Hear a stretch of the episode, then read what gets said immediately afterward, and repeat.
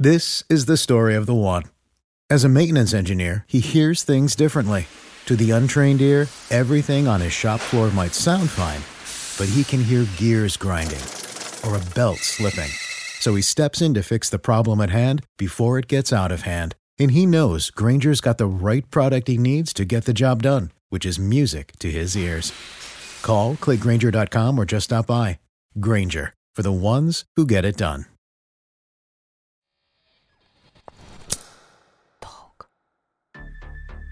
Привет! Вы слушаете восьмой эпизод подкаста про современные отношения «Дрематориум». В прошлом выпуске Гульнас улетела от Толи на день рождения к своему второму партнеру Мирославу. Он, напомню, живет в Барселоне. Так что этот уикенд Гульнас проведет вдали от Толи. А это значит, что этот эпизод будет полностью посвящен Гульнас. Для меня Гульнас — темная лошадка. Она правда любит Толю или притворяется? Ей правда нравятся немоногамные отношения или это какой-то прикол ради прикола? Что она собирается делать дальше? Как ответит Толя на все его предложения? Самое время провести один день с Гульнас. Точнее, послушать ее разговоры за один день с тремя очень разными, близкими и важными людьми. Сестрой Альбиной, подругой Аней и вторым партнером, Мирославом. И с самой собой, конечно. День начинается с созвона с младшей сестрой. Альбина последние месяцы живет в Тбилиси.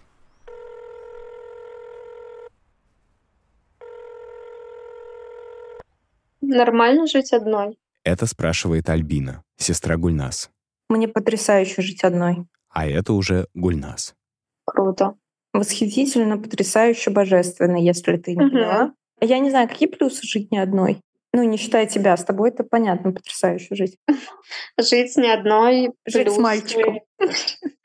Ну, если ты любишь мальчика, то, ну, тогда ты видишь человека, которого ты любишь. Главное, наверное, чтобы у вас, ну, реально, либо договоренность была, либо совпадал темперамент. Ну, как-то, чтобы вы друг друга не напрягали. Ну, и, наверное, то, что заботиться можно друг о друге. Ну, типа, это прикольно, сериал посмотреть. Ну, звучит по-тупому, но это же правда прикольно, что можно вечером что-то вместе посмотреть. Просто становится уютнее. Можно взять и резко выйти гулять 10 минут вокруг дома. Ну, типа вот такие вот какие-то штуки обыденные. Еще? Еще ты хочешь решиться? Практически можно так, что ты спихиваешь на другого человека то, что тебе не нравится, он спихивает то, что ему не нравится, и вы такие, ой, а я, я как раз люблю это делать. Ну, может так получиться, и типа круто. Типа, Вот. кто-то не любит мыть посуду, а кто-то пылесосит? Да, да, ну всякое такое. Ну так, я не знаю, мне кажется, я не слишком романтично смотрю на самом деле на совместную жизнь. Я сама люблю жить одна. Ты любишь жить одна? Там, ну, мне этого не хватало. Но еще такой момент, смотри, когда мы жили с тобой, например, вместе, это очень, конечно, прикольно. Потом ты уехал, и у меня случилось э, спустя какое-то время упадок. Ну, типа, у меня был такой вообще очень жесткий. Я неделю плакала, не могла встать. И она такая, типа, а вы как вообще, типа, вам одной жить? И я такая, вообще мне очень нравится, потому что я могу, типа, плакать, когда хочу, могу лежать, когда мне нет сил встать, могу, ну, просто не убираться, потому что я это не могу сделать. Здесь Альбина говорит о том, как она себя чувствовала во время депрессии, когда ей было тяжело взаимодействовать с другими людьми. У меня сейчас не такое состояние, слава богу, но я прям ловила себя на мысли несколько раз вот за последнее время. Что, с одной стороны, знаешь, я тут приводила квартиру в уют и как сумасшедшая действительно покрасила все, что можно. Но в то же время я, особенно иногда, когда сильно устаю, у меня есть такое, я разбрасываю вещи, и меня как бы, не знаю, не выношу мусор, пока как будто мусор не заполонит, уже как бы не начнет заходить ко мне в комнату и говорить «привет» и какие-то еще вещи, разбрасываю их везде, и получаю от этого какое-то странное удовольствие, что я разрушаю просто все вокруг себя, что как будто Мгм. мне сейчас идет вот именно такой дом, что это Мгм. соответствует мне. И вот как будто бы, если ты с кем-то, то ты не можешь перед ним выглядеть вот так мерзко. Ну, типа, ты не можешь просто лежать там всю неделю, плакать и не убираться. Я думаю, это в голове у нас. Мне кажется, что даже нормально. Я думаю, уверена, что сказать, что, блин, хочу неделю лежать, и все. Не хочу убираться, ничего не хочу. Я думаю, что, скорее всего, человек поддержит, учитывая то, что ты всегда в чистоте живешь, например. Я просто к тому, что, ну вот, тебе же нужен человек, который ты будешь жить с тем, кто тебя любит. Надеюсь. Альбина недавно рассталась со своим парнем. с которым встречалась несколько лет. Их отношения тоже были на расстоянии. Он работал в Москве, она жила и училась в Питере. Они постоянно разъезжались и снова встречались через неопределенное время. Самым сложным для Альбины в этом казалась неизвестность, когда будет следующая встреча. Рационально она понимала, что расставание не навсегда, они снова встретятся через какое-то время. Но на физиологическом уровне эти качели ее сильно изматывали. Смотрю на Гульнас и думаю, ну, для нее это не проблема вообще. Она как будто не парится из-за регулярных расставаний с Толей, что она даже как будто их ждет, чтобы жить своей жизнью и ждать новой встречи. Но оказалось, что я не совсем прав. Но вот последний раз, когда Толя прилетал, это был его отпуск, он пролетел неделю, кажется, или около того и он должен был улетать. И это как раз было время, когда я только переехала в новую квартиру. Я тут угу. все, значит, только-только начала обставлять. В общем, здесь ничего почти нет. Она такая пустая, знаешь, без подушек, без постельного белья, угу. там полторы простыни. И вот еще там выходные были, в которых я как раз э, убиралась дома, и Толя мне помогал. То есть дома стало так как-то максимально, насколько возможно, для новой квартиры уютно. Угу. Вот. И это было, кажется, воскресенье, то ли нужно было уезжать. Вот это было грустно, так знаешь, дома все очень чисто. Вот он собрался, я его проводила. И мне было еще очень тревожно в этот день в целом. Ну, я не знаю почему. Мне как-то хотелось... Обычно, когда мне так тревожно, мне ничего не помогает, и я сажусь и смотрю в комп, и в календаре расставляю все все все планирую, короче, чтобы угу. меня успокаивает. И Толя уехал, поехал в аэропорт, и что-то он мне начал писать о том, что он хочет э, поменять билет. Ну, как-то так, короче, в полу сначала шутку или как-то так.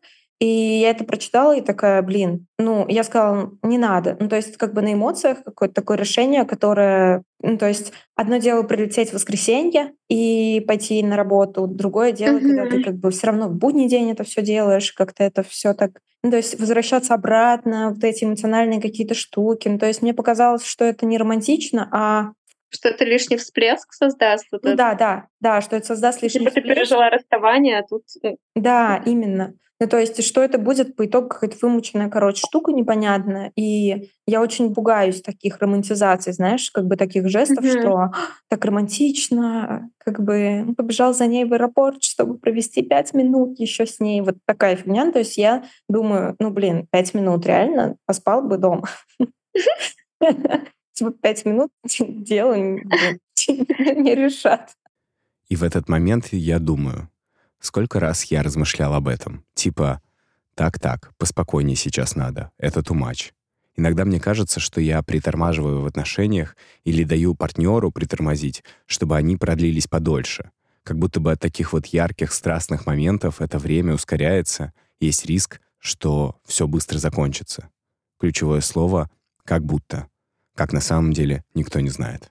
И мне начал звонить Толя и говорить, что вот он стоит типа в очереди там в какой-то из, и он хочет поменять билет, вот и улететь завтра просто в это же время. И он там все обдумал, типа, и такой, почему нет? Это стоит дешево, и просто хочет как бы еще один вечер провести здесь.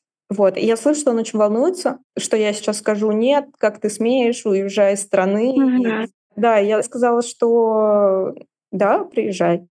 Просто, короче, за... я как-то успокоилась, такая, ну, типа, если хочешь, если ты думаешь, что это, то окей. И то, что я как бы успела к этому моменту успокоиться, ну, я в целом настроила себя как будто на то, что я не хочу давать себе пространство для вот этого безумных всплесков вверх-вниз. Я как бы себя настроила на то, что ну, как-то, короче, максимально спокойно. Что когда он уезжал опять, что я не грущу уже. Угу. Понимаешь? Да, вот. да, да, понимаю. Я не хочу вот этого а, что человек приезжает, ты к нему привыкаешь, потом вам очень грустно разъезжаться, потом ты грустишь, потом ты привыкаешь к тому, что тебе одному норм оказывается. Это очень выматывает, да. Самое тупое, что ты привыкаешь. Ко всему. Типа ты... Возможно, этот образ Гульнас такая защитная броня. Типа она хочет быть со всеми и ни с кем, она ничего не обещает, но манит, а за всем этим человек, который боится пораниться о собственные чувства. Может, потому что не умеет обращаться с этими чувствами, не умеет даже слышать их, и поэтому не проявляет их, а адаптируется под то, что от нее хотят. ведь так безопаснее. Или, хм, быть может, это человек, который умеет обращаться с чувствами, и это такая инструкция по безопасности в современном мире. Да, можно устроить американские горки или гонки по пересеченной местности со всеми страстями и рисками, а можно страсть оставить в определенном месте, где это ничего не разрушит, а в остальных частях отношений сохранить безопасность. Безопасность. Ее же правда часто не хватает. У меня есть такой загон, что я вот со всеми этими аутично-образными чертами, uh-huh. что я, как говорят люди, хорошо нахожу со всеми общий язык и все такое. Uh-huh. А по факту я просто как будто бы прекраснейше научилась за свое детство подстраиваться под людей. Ну, то есть uh-huh. считывать как будто бы их э, настроение, там, uh-huh. тон, и как будто чуть-чуть копировать их и так выживать. И это, ну, реально какое-то отзеркаливание. И я об этом в последнее время много думаю. Знаешь, больше пытаюсь э, отслеживать вот эти моменты и меньше как-то зеркалить людей. Я просто в какой-то момент задумалась о том, а насколько это вообще глубоко. Ну, то есть, если это просто воз... ну, способность поддержать разговор, расположить к себе и говорить на языке человека, то, ну, ну, как бы, почему нет? А если это как бы какая-то более сильная пластичность, то, то это как-то тревожно. Я даже думала недавно о том, что, возможно, открытые отношения, то есть вот не моногамные, uh-huh. они мне помогают не терять себя. Uh-huh. Я вспомнила мою метафору гениальную, что если ты чуть-чуть как бы зеркалишь и там подпитываешь с человеком, то когда ты с одним человеком, ты как будто видишь одно отражение, ты вот стоишь перед одним зеркалом. А uh-huh. когда у тебя разные там партнеры, друзья и окружение, то ты как бы стоишь в комнате, и там, не знаю, там типа много отражений вокруг тебя. Uh-huh. И они все разные. Ты как бы объемный, ты не просто плоский. И чем больше как будто у меня отражений разных, то тем я себя увереннее чувствую, что ли. А когда у тебя несколько отношений, по сути, это какой-то похожий формат коммуникации, мне просто кажется, что во всех этих открытых отношениях, с одной стороны, есть какой-то эскапизм, то есть я действительно немножко, может быть, э, сбегаю от своих каких-то загонов, но для меня это работает так, что это помогает мне не терять равновесие, возможно, что я не замыкаюсь. Make sense или нет? Я подумала, что Толя, вот он был как бы в отношениях довольно долго, то есть, блин, ну, как бы, не знаю, с довольно юного возраста. А, не знаю, с 22, что-то такое, 23, ну, около того, я не помню точно. Да, что он долго был в отношениях, потом развод, и как бы он очень много общался со мной, и как бы я тут под рукой, знаешь ли. И у него долго не было какого-то такого коннекшена с кем-то плотного, близкого и все остальное. И тут типа со мной такой плотный коннекшн. И он такой, вау, как прикольно. И вот как бы это какая-то такая эйфория, которая связана не сколько со мной, а сколько с идеей любви в принципе. И с идеей того, что тебя кто-то может так воспринимать, так понимать. И да, и вот это вот мой свежий загон, что в какой-то момент я, да, и я не знаю, может быть, мой мозг просто устал искать причины как бы подвоха, и такой, о, а подвох будет даже не в каком-то конкретном твоем недостатке, а мы тебя обыграем, подвох будет в целом в чувстве любви, которое на самом деле про любовь к любви, а не к тебе. И вот это мы тебя обыграем. Я такая, вот что мой мозг решил. Даже грустно стало. Ну, я тебя супер понимаю, и капец. Я тоже все это отношения так, конечно, да, я все отношения объясняю, почему со мной человек. И всегда это было удобно. Я подвернулась в нужный момент. Человеку лень искать кого-то. Ну, типа, а я уже тут. Ну, типа, что рыпаться? Вроде, ну, пойдет. Конечно, ну, вообще не очень человек, но в целом, как бы она, ну, покладистая. Так что, ну, может быть, будет удобно а, ну, знаешь, невысокая, как собака просто, типа, в перелет удобно брать. Я имела в виду, что когда ты, типа, так думаешь, типа, такой себя там принижаешь и так далее, когда думаешь, что люди про тебя плохо думают, что самоутверждаются счет, что общаются с тобой, потому что ты хуже их. А вот, то ну, ты плохо в этот момент думаешь про людей, а не про себя, на самом деле. Ну и про себя тоже, но и про людей. И как бы когда ты такой, я плохо про себя думаю, перестань. Это сложно делать. А когда ты такой, блин, а что я думаю так плохо про своих друзей? И стрёмно становится. После утреннего разговора с сестрой у Гульнас был рабочий день и созвон с подругой и коллегой Аней. Они вместе руководят студией подкастов. Аня уже пять лет живет в Берлине, она замужем, и у нее есть маленькая дочка. У нее квартира полная растений и уютный кавардак. Модная, молодая семья. Гульнас часто проводит время с Аней и ее семьей, и это противоположный Гульнас образ и опыт жизни — и именно поэтому Гульнас решила спросить Аню, как вообще своенравная современная Аня решила выйти замуж? Что такое брак? Зачем он? Да, брак это тупо. Это голос Ани, подруги и коллеги Гульнас. А зачем? Зачем что? Зачем брак? Сначала хотела ответить, да не зачем, просто так повелось, типа, и общество давит. На меня вообще никто никогда не давил, и, ну, как будто я сама на себя давила изнутри. А короткий ответ, потому что если вам нужен ребенок в конечном итоге, то так удобнее. Больше вообще не вижу, наверное, никаких причин. Можно... Сейчас я подумаю. Ну, я, кстати, когда смотрю на вас с Максом, я вообще не особо думаю категориями там муж, жена и вот это все. Угу. И мои вопросы, при всем моем уважении к тебе, Аня, они как бы направлены не как к эксперту по браку. Возможно, ты удивишься. Ну, в том смысле, что я просто, э, ну, как бы, у меня, понятное дело, есть ощущение, что вы семья, Угу. как бы вот вы целиком там, ты, Макс, Кира, Петра, Алиса. И это очень прикольно.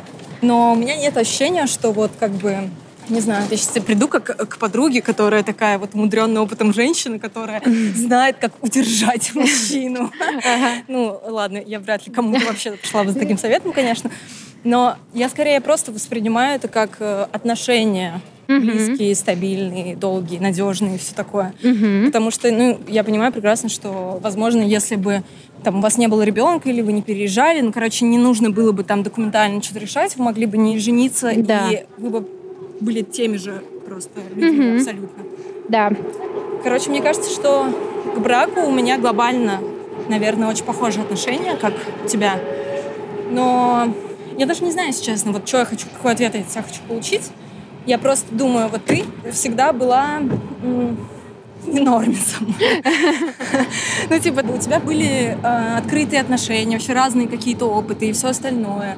Как развивались твои отношения, и как бы как в этот момент произошел, что ты такая, блин, вот это мой бро, я буду вот вообще с ним идти, и дальше вот тот горизонт, как бы, который я вижу перед собой, вот со мной всегда вот этот конкретный один человек.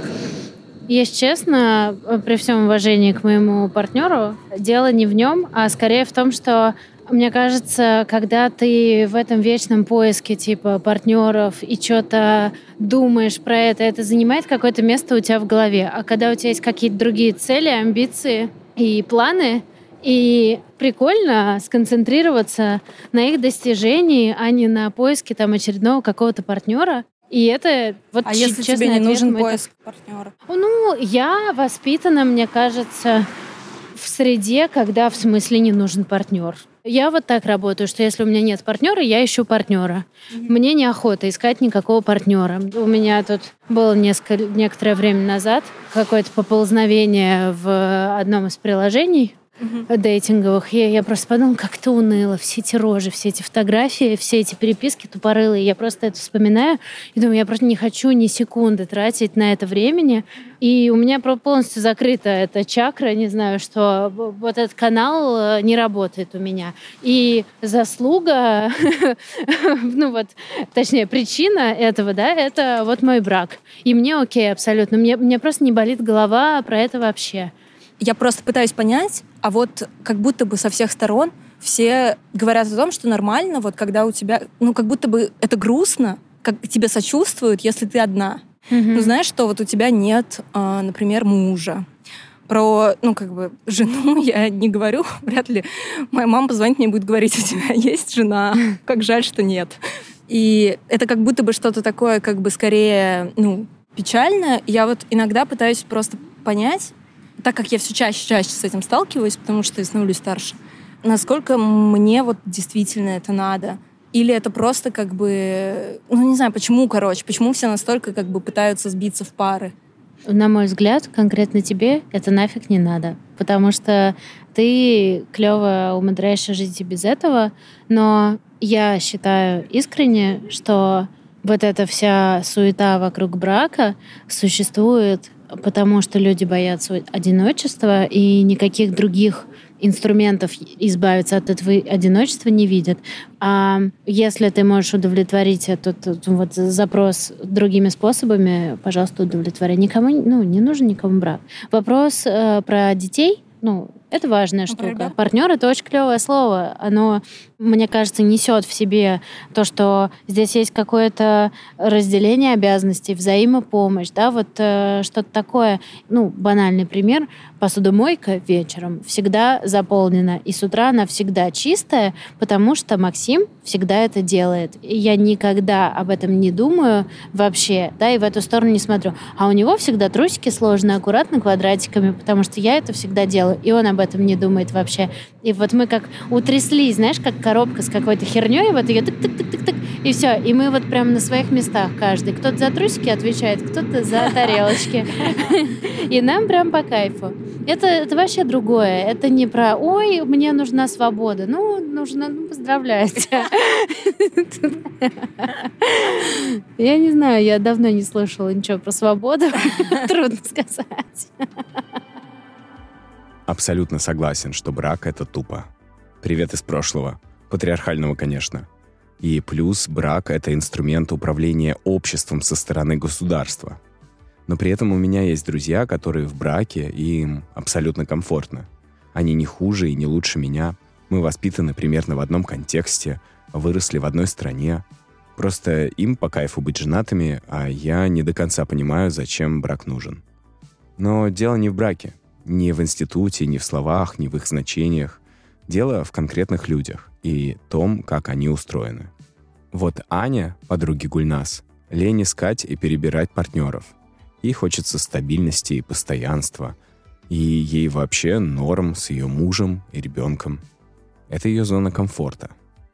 А Гульнас комфортнее видеть свое отражение в других людях, иметь несколько партнеров и не циклиться на одном человеке.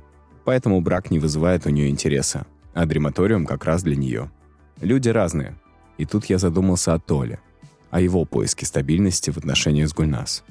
Вот что об этом сказала подруга Гульнас Аня – я думаю, мой консерн, я просто думаю, могут ли у меня быть вообще консерны, когда я э, думаю про чужие отношения, но Типа, вот вы строите свой дрематориум, который непонятно по каким правилам работает. Какая-то некая вот такая структура, в которой люди вроде бы вместе, но они супер независимы, и ты берешь и на нее просто огромный херачишь подорожник, э, пластырь нормальности, такой давай поженимся. И не хочу обижать Толю, которого я сердечно, сердечно уважаю, люблю, но считаю, что это не, ну, как бы манипуляция, и это демонстрация того, что человек не готов этот дрематориум, короче, нахер никому не нужен, понимаешь? Ну, тому, кто, тому, кто предлагает это трансформировать в какую-то супер нормисовскую и супер, ну, по сути, все знают, что брак — это я замужем, ребят. Это полный отстой, как бы. В этот же вечер Гульнас пришла в бар на ужин с Мирославом. Мирослав — айтишник. С Гульнас они знакомы очень давно и очень давно дружат. А после 24 февраля но еще до встречи Гульнас с Толей дружба Гульнас и Мирослава трансформировалась в нечто большее. Добавился секс. При этом видятся теперь они очень редко. Раз в месяц, а то и реже. У обоих есть параллельная жизнь в разных странах Европы. Но они все равно остаются вместе. На ужине Гульнаса решила спросить Мирослава, что он думает о браке, немоногамности и их отношениях. Нормально ли ему встречаться раз в месяц, знать про Толю, И зачем ему вообще все это нужно? Я бы тоже. This is the story of the one. As head of maintenance at a concert hall, he knows the show must always go on. That's why he works behind the scenes, ensuring every light is working, the HVAC is humming, and his facility shines. With Granger's supplies and solutions for every challenge he faces, plus 24 7 customer support, his venue never misses a beat. Call quickgranger.com or just stop by. Granger for the ones who get it done. When you visit Arizona, time is measured in moments, not minutes. Like the moment you see the Grand Canyon for the first time. Visit a new state of mind. Learn more at hereyouareaz.com. When you need mealtime inspiration, it's worth shopping Kroger, where you'll find over 30,000 mouthwatering choices that excite your inner foodie. And no matter what tasty choice you make, you'll enjoy our everyday low prices, plus extra ways to save, like digital coupons worth over $600 each week. You can also save up to $1 off per gallon at the pump with fuel points. More savings and more inspiring flavors make shopping Kroger worth it every time. Kroger, fresh for everyone. Fuel restrictions apply. Хотел это узнать. Мирослав, ты готов на меня жениться? Слушай, ну я тебе описывал формат э, отношений, которые я себе вижу как какой-то постоянный. Вот, типа, Иерархическая немоногамия? Да, да. А, она мне вполне ок. И в таком формате, наверное, да. До этого момента, наверное, как будто в этом нужды какой-то нет. Это к тому, типа, к чему приведут эти отношения. Да хер к чему они приведут. Хрен пойми, к чему приведут. Если не приведут к чему-то такому, ну да, наверное. А ты? Нет, конечно. Ну, в смысле, ладно, нормальный ответ. А зачем? Кроме того, что фамилия будет. Короче. Ну, не знаю, вопрос такой. Я, по большому счету, тоже нужды в женитьбе не вижу. Именно непосредственно в этом факте росписи. Это удобно. Это правда удобно в плане документов, всего такого. Ну, приведу тебе пример. Ты начнешь умирать, меня не пустят в больницу, например. Господи, тебя постоянно приводят этот пример. А ты с кем-то сейчас встречаешься? Как Нет. вообще твое время в Барселоне проходит? Дейтинговое. Слушай, я с кем встречаюсь. Иногда с кем-то сплю. И все. Ну, социализация через сексуализацию, как сказал, как сказала моя подруга. Все. И все, ну, расскажи. Ну, дейтинг как дейтинг. Э, Нет, не как дейтинг, потому что если рассвет моего дейтинга, на самом деле, а, О пришел боже, рассвет Да, ага. дейтинга. Ренессанс. Да, можно и так сказать. Это было на самом деле в Грузии, потому что ну, это был пипец. У меня никогда не было такой, э, прости господи, разгульной жизни, если так можно сказать, как была в Грузии, потому что с тем, что было нереально какое-то огромное количество экспатов в Грузии. Ага. Ну. Да, все слышали про разгульную жизнь экспатов в Грузии. Да, да, да, да. Господи, вот эти коммуны, вот это вот все. И, конечно, в Барселоне все немного иначе. Во-первых, естественно, столкнулся с проблемами а, с языком. Сейчас уже лучше, уже намного лучше. То есть получается иногда как-то шутить, еще что-то, и даже смеются. Ого. Показатель не просто шутить, и, такой, и тишина такая, а именно прям э, смешно и ха-ха. И, но по большому счету этим на дейтингах я и беру. Шутками, блядь. И да, это, конечно, намного сложнее. Не составляет труда познакомиться с какой-нибудь русскоязычной экспаткой вообще. От слова совсем нет проблем с этим. В смысле, просто на улице? Не, не на улице, просто в Тиндере какой-нибудь лайкнул, и, блин, вероятность э, даже секса, если так вот оценивать, она, ну, она очень высока.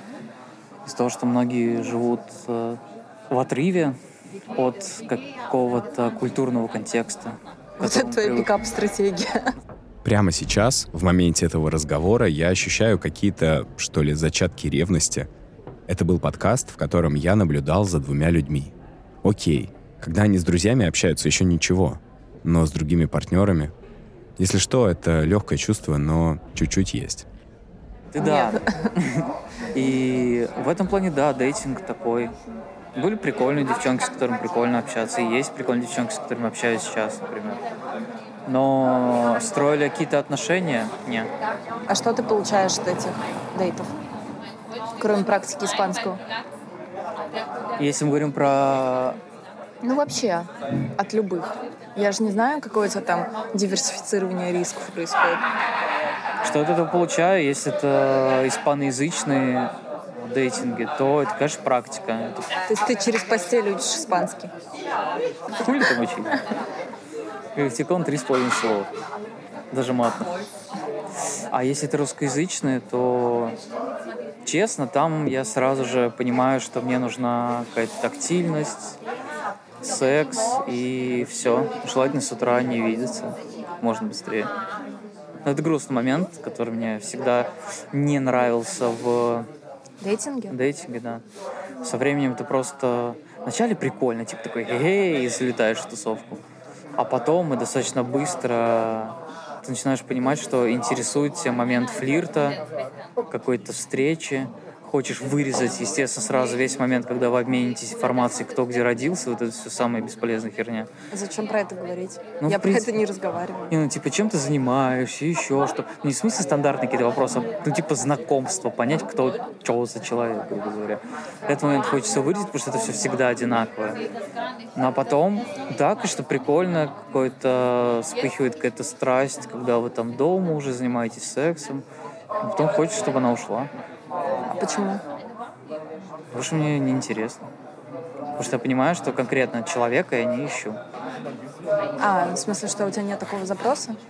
Да, запросов у меня такого абсолютно нет. Ну, по крайней мере, не цепляют люди так, чтобы хотелось э, прям искать человека. А ты что сидишь, молчишь? Отвечай ты теперь. Как у тебя происходит дейтинг в Берлине? Ну, Есть ли у тебя кто-то? я не состою в дейтинг-приложениях. А, не то чтобы это какое-то намеренное ограничение, которое я себе установила. Мне просто лень. Ну, мне неинтересны просто дейтинги. Ну, То есть я думаю, что я могла бы, наверное, хотя нет. То есть мне как будто хватает общения, и мне интересно знакомиться вживую. Как бы жесть э, консервативно звучит, но мне кажется, это прикольно. Ну, то есть, как бы, когда это какое-то все равно органичная какая-то коммуникация. Мгм. Потому что у меня нет потребности просто ну, пойти на свидание, например. Хотя, мне кажется, ну, такое может быть, наверное, когда я чуть подуспокоюсь здесь и буду сидеть вечерами и думать, блин, чем бы заняться. Схожу на свидание. Вот. А так, как будто такой потребности у меня нет. Ну, просто мне интересно больше знакомиться с э, разными людьми. Я имею в виду как раз нет... Ну, в Тбилиси в какой-то момент у меня просто было пресыщение. Мгм. Ну, то есть первое время, когда я приехала, мне, ну, я просто знакомилась очень много с кем, мне было очень интересно, потому что казалось, что какая-то концентрация прикольных людей, ну, как бы разных, э, умных, э, то есть ты испытываешь фома, когда не идешь на какую-нибудь вечеринку или там кто-то тебе написал, ты думаешь, блин, познакомлюсь, по-любому будет что-то интересное. А потом у меня наступило пересыщение, как будто бы датасет заполнился, и все, и дальше как бы одинаковые люди пошли. Ну, то есть ты как будто бы устаешь и считываешь очень много похожих каких-то Да, паттернов. да, да. И мне на самом деле сама возможность этого нравится. Ну, то есть, что я как бы, когда с кем-то знакомлюсь, я могу человека оценить с точки зрения привлекательности, Мгм. Не испытывая при этом какого-то дискомфорта, знаешь? Ну, то есть, когда ты в отношениях моногамных, например, Мгм. состоишь, тебе кто-то понравился, и ты сразу такой, нет, нет, нет, нет, нет, нет. А здесь ты как будто бы более расслабленно, что ли, относишься ко всему. И по факту это гораздо быстрее проходит. Ну, то есть, как бы, ты не ставишь себе какой-то блок-запрет, Мгм. но когда ты себе не ставишь блок-запрет, тебе как бы... Ну, иногда тебе, правда, достаточно пофлиртовать, пообщаться, просто как-то, я не знаю, поволноваться перед встречей и что-то еще. А дальше тебе на самом деле как бы э, все вот эти следующие ступени не нужны. И ты просто как-то можешь увлечься кем-то, и все. Ну, то есть я точно не хочу, ну, в данный момент времени, точно не хочу заводить в Берлине какие-то серьезные отношения. Ну, у меня нет такого запроса. Я не проверяю себя на то, что является причиной моего увлечения кем-либо. Я это не делаю по вполне понятной причине, потому что без того увлечься сложно. Я то для себя принял решение, что я не буду вступать в отношения, в которых я не чувствую ничего к другому человеку. Поэтому пока мой удел лихой холостяцкий тиндерный галоп. Как-то так назовем. Поэтому не, не, мне как-то сложно сейчас с этим совсем. Поэтому я не пытаюсь себя как-то остановить или еще что-то. Или не то, что остановить, я не задаю себе даже вопрос никакой. А что ты говоришь про свой статус? Ну, то есть ты с кем-то знакомишься, идешь на свидание, и что ты говоришь? Ты... Как правило, говорю, что я смысле, что я свободен. Говорил ли я, что я А нахожусь... это честно? Ты такой, да, я холост, я сейчас в Берлине в командировке. Нет, нет, это нечестно. Это нечестно. Но тебе все равно. Наверное, да.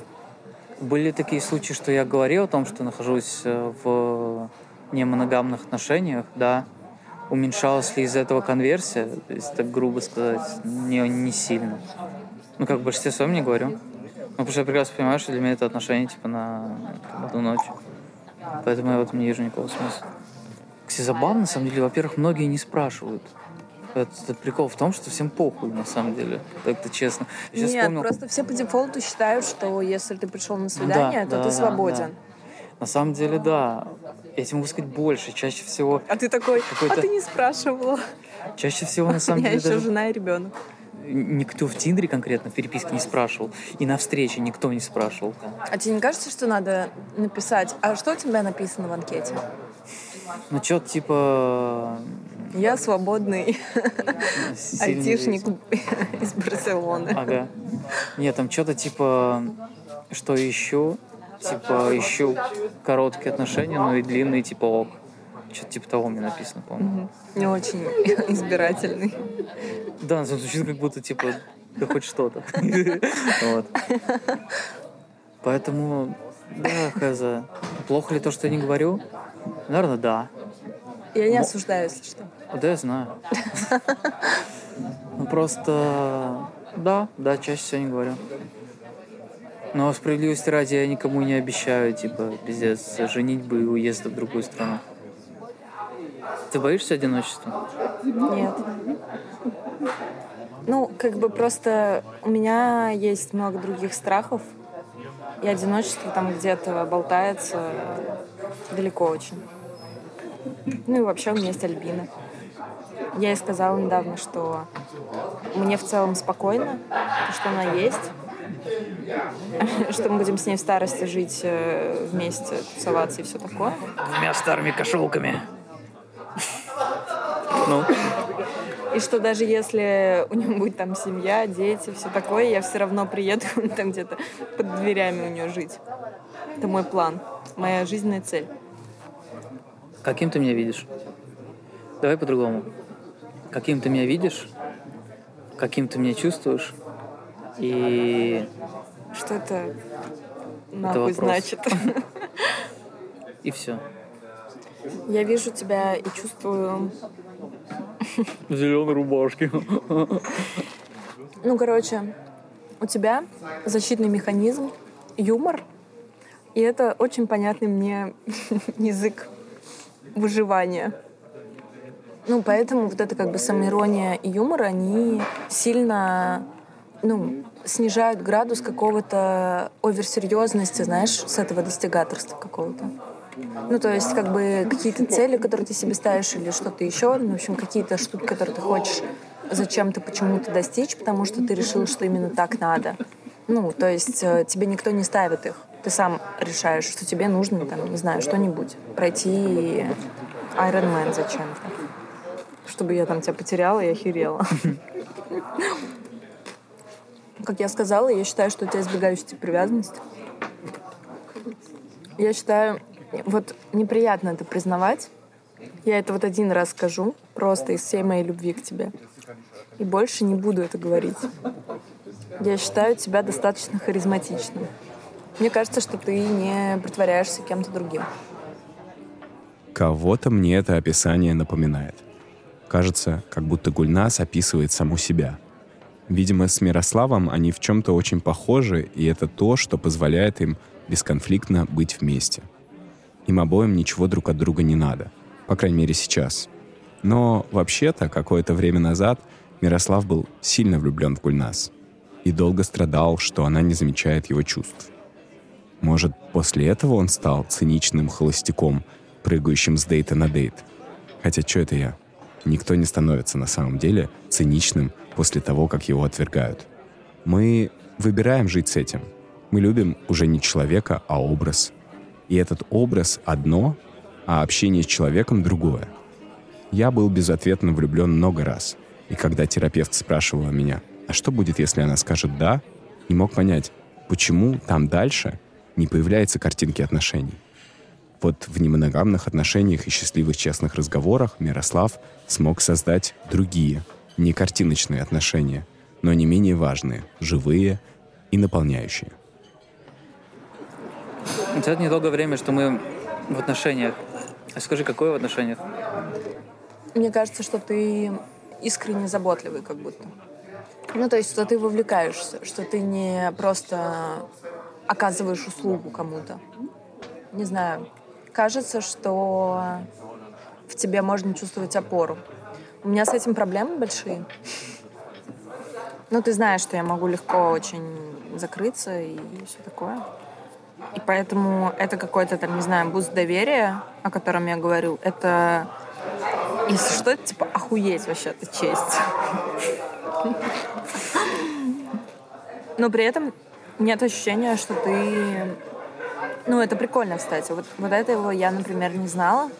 Но нет ощущения, что ты как-то забиваешь на себя. Ну, что ты, в смысле, в отношениях забиваешь на себя.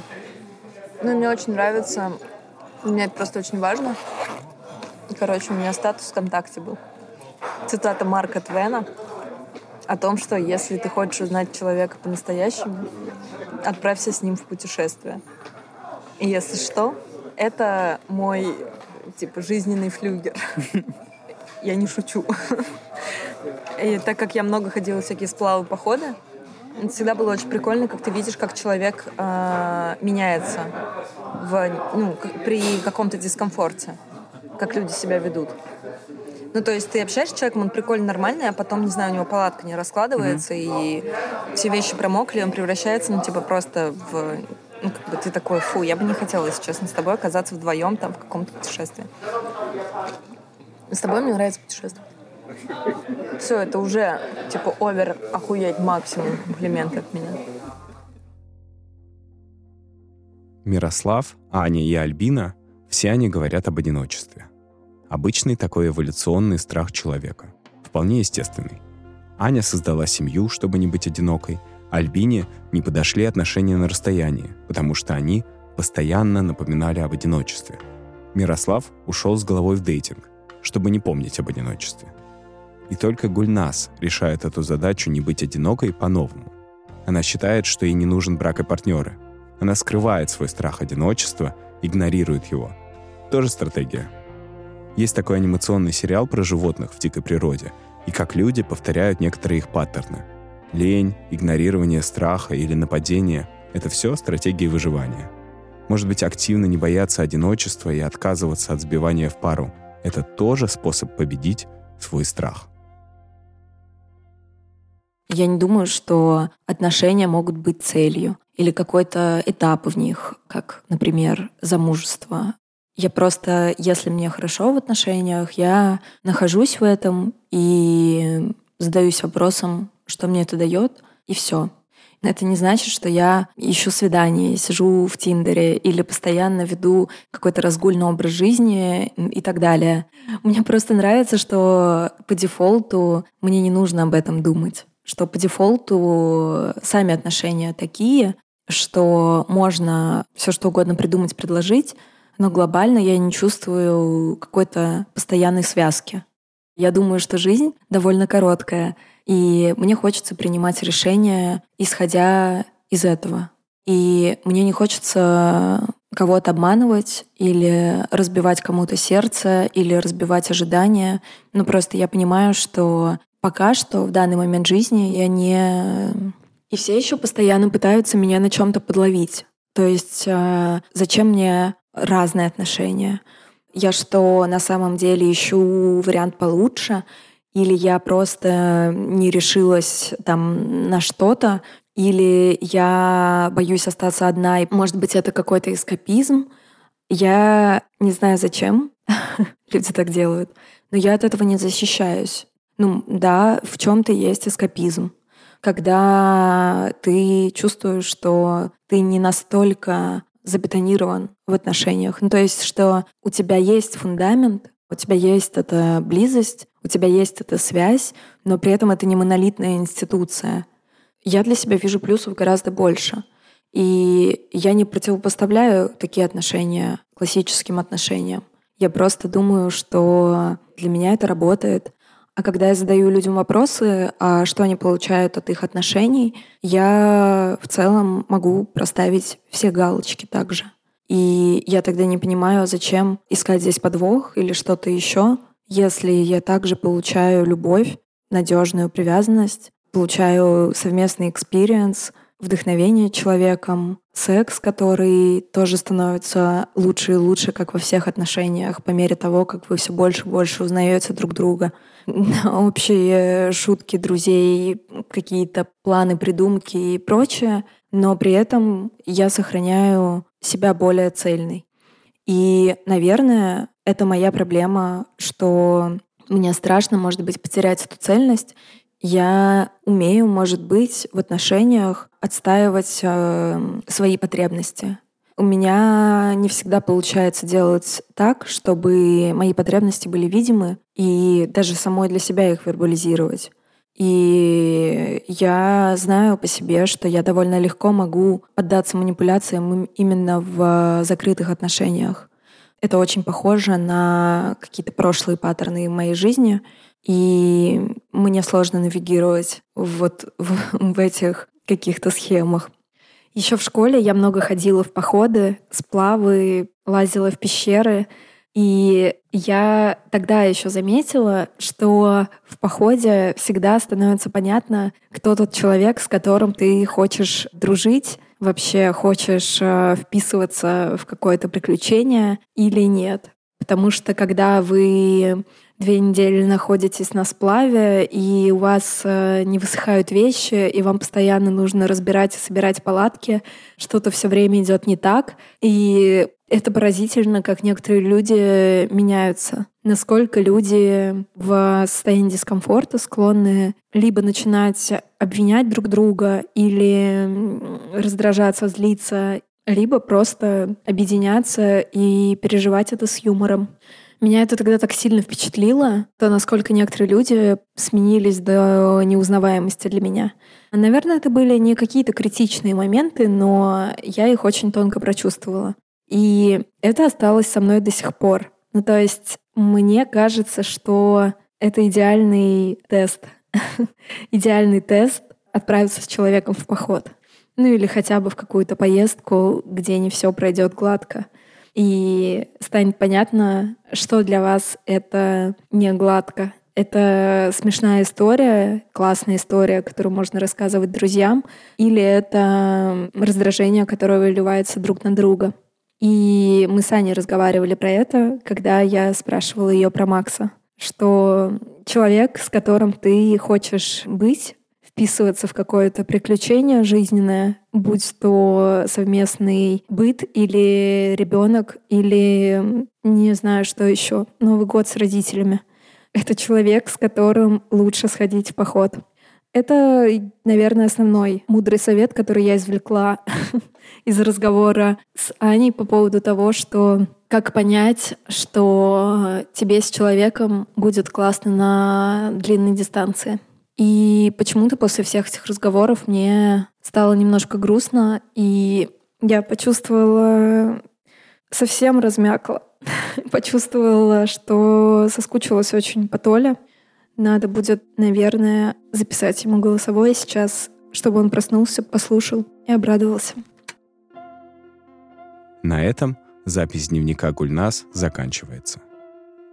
Вы слушали «Дрематориум» подкаст о современных отношениях. В следующем эпизоде мы вернемся к Толе и поговорим про свидание втроем.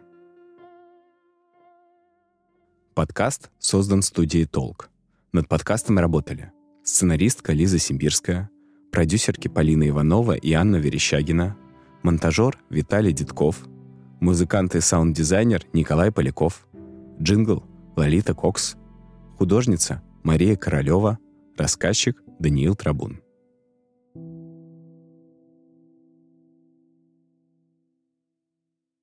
This is the story of the one. As head of maintenance at a concert hall, he knows the show must always go on. That's why he works behind the scenes, ensuring every light is working, the HVAC is humming, and his facility shines. With Granger's supplies and solutions for every challenge he faces, plus 24 7 customer support, his venue never misses a beat. Call quickgranger.com or just stop by. Granger, for the ones who get it done. Prescription products require completion of an online medication consultation with an independent healthcare provider through the LifeMD platform and are only available if prescribed. Subscription required. Individual results may vary. Additional restrictions apply. Read all warnings before using GLP 1s. Side effects may include a risk of thyroid C cell tumors. Do not use GLP 1s if you or your family have a history of thyroid cancer. If you've struggled for years to lose weight and have given up hope, did you know you can now access GLP 1 prescription medications at trylifemd.com? We're now offering eligible patients online access to GLP 1s, the breakthrough prescription medication that can help you lose body fat and weight. Listen to what people are saying. It's fun to put on jeans that you couldn't get into six months ago. Every morning, I look forward to getting on the scale. For anybody who's struggling with their weight, it's a godsend. And here's the best part your insurance may cover 100% of the cost of your medication. So go to trylifemd.com to have your eligibility checked right now. Get started today at trylifemd.com. That's T R Y L I F E M D.com.